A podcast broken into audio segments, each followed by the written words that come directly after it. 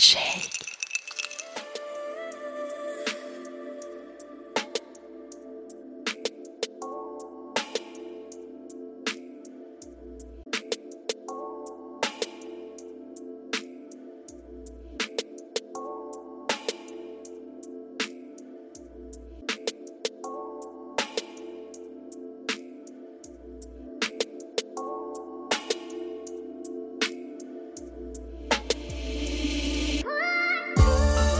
On ouvre le dictionnaire pour trouver la définition de cheminement, on lit action de cheminer. Mais aussi, en parlant de quelque chose qui est en mouvement, on lit que le cheminement est un déplacement, une avance, une progression graduelle. On parle des cheminements des sables, des électrons, on parle des cheminements de la Lune. Et dans ce podcast, on vous parle des cheminements de femmes, toutes différentes, toutes uniques. Je tends le micro à celles qui font bouger les lignes de la santé des femmes, celles qui font avancer les choses. Car oui, on avance. Oui, on trouve des solutions, des façons d'aller mieux. Je vous le promets. Préparez-vous à être surprise. Je suis Marguerite de Rodelec. Bienvenue dans Cheminement. Est-ce que vous avez déjà rêvé avoir avec vous un Jiminy Cricket bienveillant? Ou si vous préférez une sorte de coach qui serait parfois rassurant, parfois énervé quand des situations injustes vous arrivent Anne-Charlotte et son podcast, c'est un peu ça. Mais c'est sur un sujet bien particulier.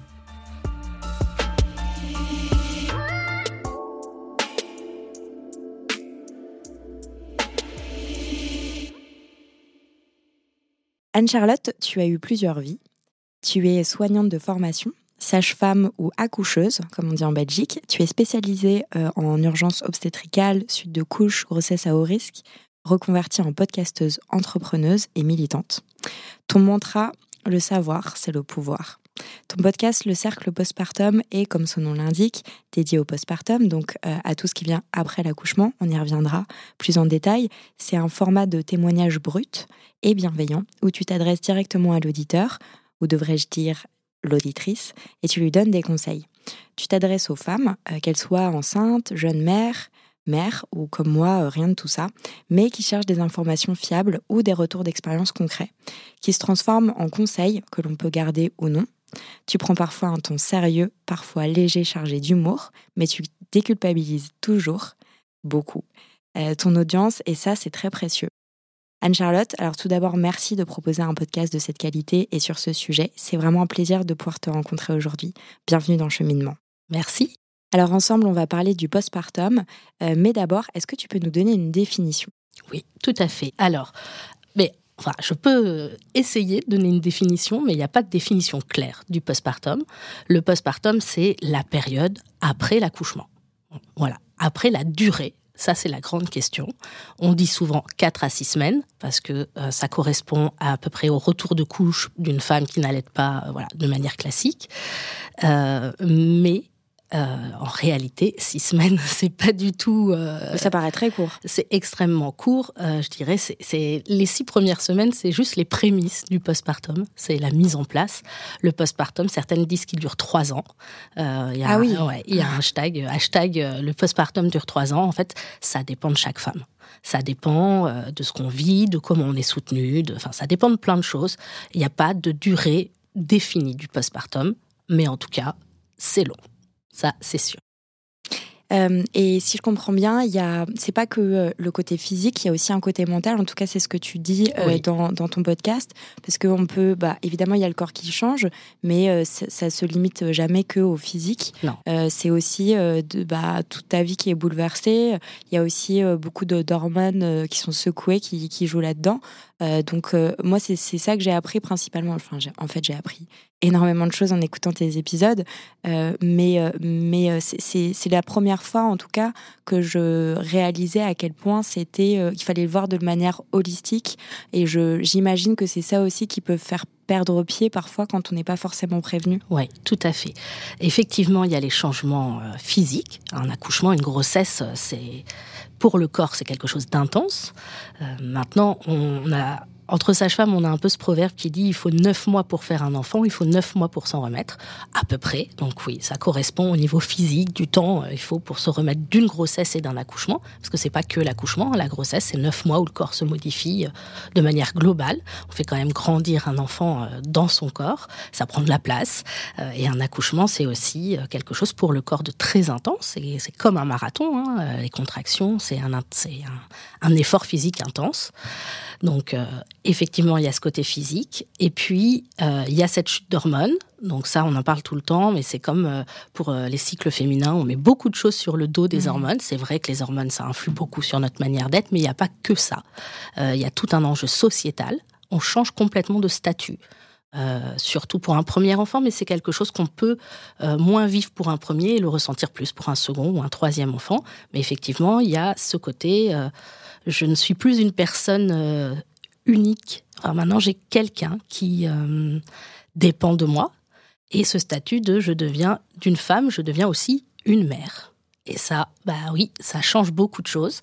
Ça nous confronte aussi à notre place par rapport à nos parents à ce qu'on a vécu nous en tant qu'enfants, euh, comment ont été nos parents avec nous, les choses qu'on a envie de reproduire, les choses qu'on n'a pas envie de reproduire. Donc ça vient vraiment au plus profond de nous-mêmes. Et le fait d'avoir un enfant, de se lancer dans la parentalité, ça nous confronte et ça nous, ça, ça réveille en nous euh, parfois des traumatismes et des choses qu'on a vécues quand on était enfant et auxquelles on ne pensait plus du tout.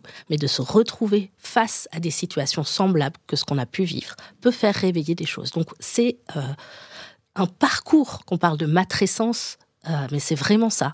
Devenir mère, euh, mais je pense aussi devenir père. Ça, ça joue aussi chez les pères, mais c'est un, un, parcours euh, semé d'embûches, pardon. Et, c'est un long cheminement. C'est un long cheminement, exactement. alors, pourquoi tu as choisi d'aider les femmes pendant cette période? Alors, les parents, mais c'est vrai qu'ici, on parle plutôt aux femmes, pendant cette période qui, qui, qui doit être stressante. Est-ce que c'est parce qu'il n'y avait pas assez d'informations? Est-ce que c'est parce que euh, c'est ta vocation? Euh, Ou est-ce que c'est aussi euh, par rapport à ton histoire personnelle? Parce que quand tu dis ça fait, ça, réveille des choses en soi. Moi, j'ai l'impression aussi que, que, tu fais référence à ton histoire. Tout à fait. Alors, moi, dans mon parcours de sage-femme, déjà, j'ai toujours voulu être sage-femme à 7 ans, je disais déjà, je serais sage-femme. Je ne savais même pas. Ça, c'est incroyable. Mais ça, c'est incroyable. Je ne sais pas. Alors, moi, je, je, crois beaucoup euh, aux transmissions, aux transgénérationnels. Et j'ai travaillé un peu sur mon historique et de manière assez. Euh, assez incroyable. J'ai découvert que euh, mon arrière-grand-mère et les trois générations au-dessus étaient sages-femmes de mère en fille. Et ben, ah, j'ai des frissons. Et, ça, c'est quelque chose qui m'a, moi, qui m'a donné des frissons aussi de me dire, bah, en fait, ça vient peut-être pas de nulle part. C'est incroyable. Et t'étais pas au courant? Non, j'étais pas au courant. Il y a beaucoup de tabous du côté de mon père, donc il y a beaucoup de choses qui sont pas dites. Donc ça, c'est moi en allant gratter et en faisant mon histoire qui ai trouvé ça. Et euh, moi, dans mon vécu, j'ai aussi fait une longue. moi, je pense que quand on est soignant, il faut être capable de c'est d'avoir du recul sur soi-même et de pas donner trop de soi. Il y a des choses qu'on peut donner de soi, mais il faut aussi être capable de prendre la personne qui est en face et d'accompagner la personne avec ce qu'elle est en elle-même et sans vouloir influer avec ce que nous on est. Moi, ça fait trois ans que je fais une, une psychothérapie et une psychanalyse surtout pour avoir un recul sur moi-même.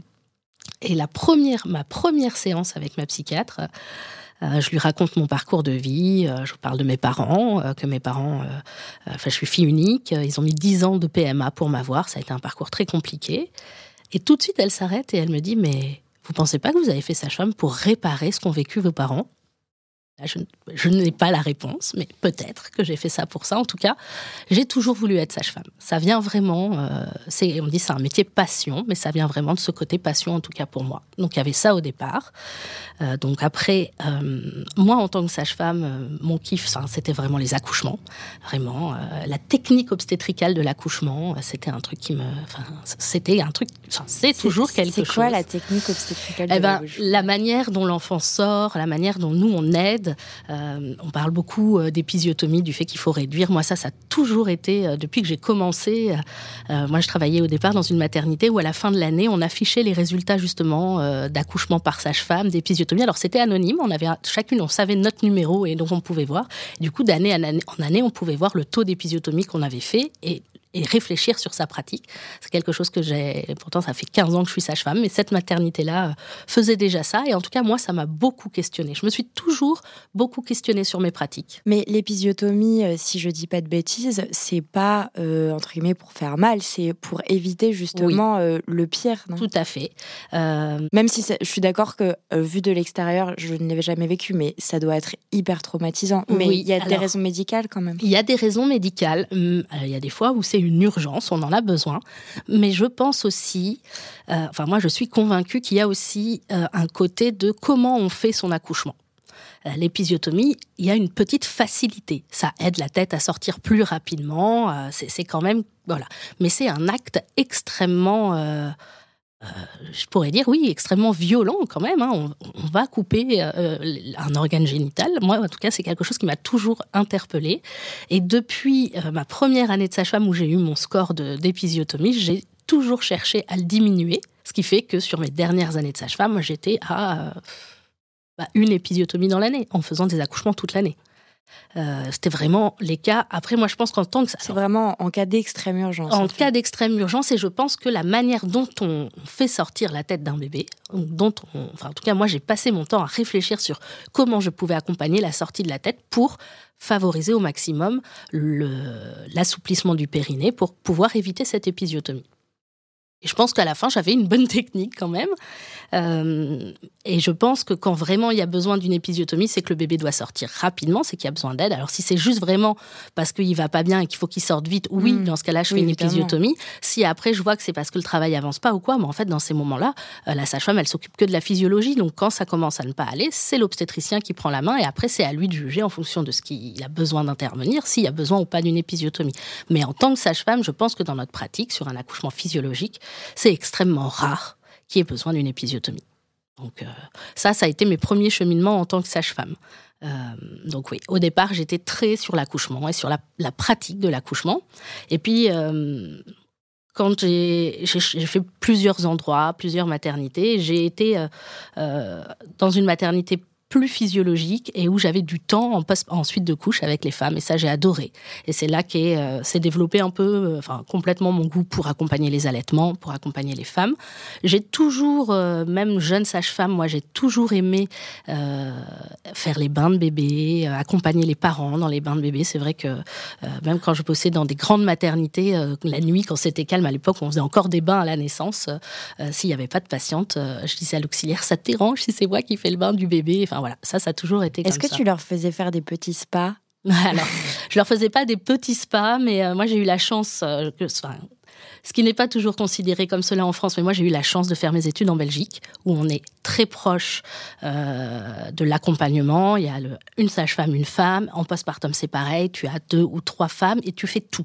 Donc, tu rentres dans la chambre et tu t'occupes de tout de A à Z. Tu vas de t'occuper de faire le soin de bébé, des soins de la maman, refaire le lit, débarrasser le plateau. Enfin, tu fais tout. Tu rentres une fois et la femme, elle voit personne. Euh, tu assistes euh, la Complètement. mère dans, Exactement. cette période. Et, et, donc, en Belgique, moi, à l'époque où je faisais mes études, ça date un peu maintenant, mais tous les hôpitaux étaient, euh, parce que c'était un plan national de devenir euh, label hôpital ami des bébés. Donc euh, vraiment un questionnement sur l'allaitement maternel et sur les soins apportés aux enfants.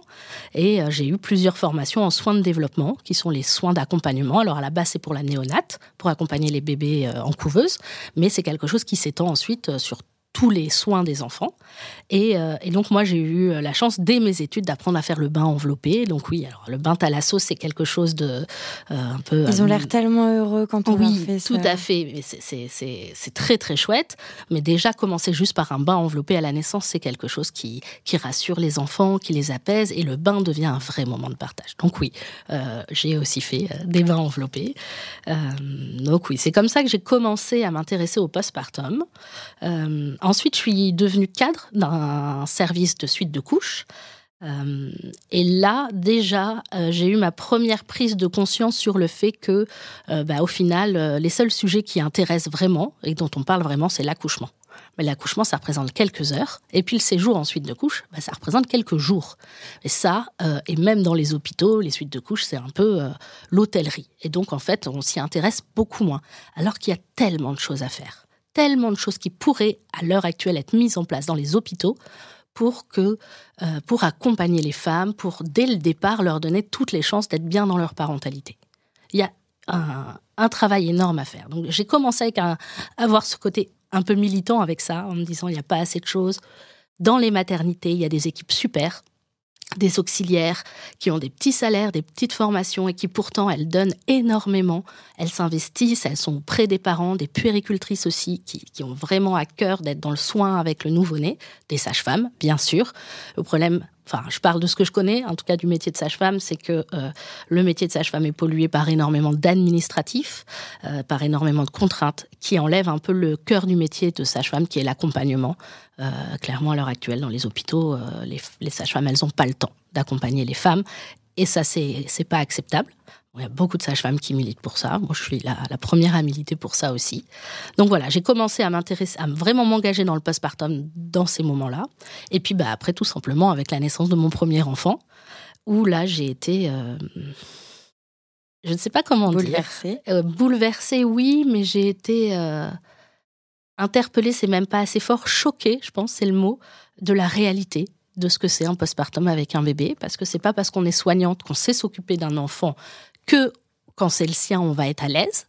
Euh, parce que je, moi, j'étais, bah, je fais partie de ces femmes qui habitent à Paris avec euh, toute la famille en province, donc je me suis retrouvée très seule. Beaucoup de mes amis n'avaient pas encore d'enfants, et puis accessoirement, beaucoup de mes amis, enfin, toutes mes amies travaillaient. Donc, euh, une fois que mon mari est reparti au boulot, bah, j'étais toute seule avec mon bébé. Et j'ai vécu cette période. Alors, j'ai adoré découvrir mon enfant, mais j'ai vécu cette période d'une manière euh, très intense et, euh, et très démunie. Du point de vue de la, vie professionnelle aussi? Le retour à la vie professionnelle également. Euh, et ça fait une transition parfaite parce que cet épisode il est en plusieurs parties. On va se retrouver dans la partie d'après pour parler justement de ça. Ça marche. Les épisodes de cette saison de cheminement sont divisés en trois parties. Nous arrivons à la fin de la première partie de cette conversation. Pour écouter la suite, rendez-vous dans l'épisode d'après. Et dans tous les cas, si ce podcast vous plaît, parlez-en à vos mères, vos amis, vos voisines, vos collègues, vos sœurs. Sachez que MedCheck Studio, qui produit ce podcast, propose d'autres podcasts qui parlent de santé des femmes. Pour les écouter, rendez-vous sur medcheck-studio.com.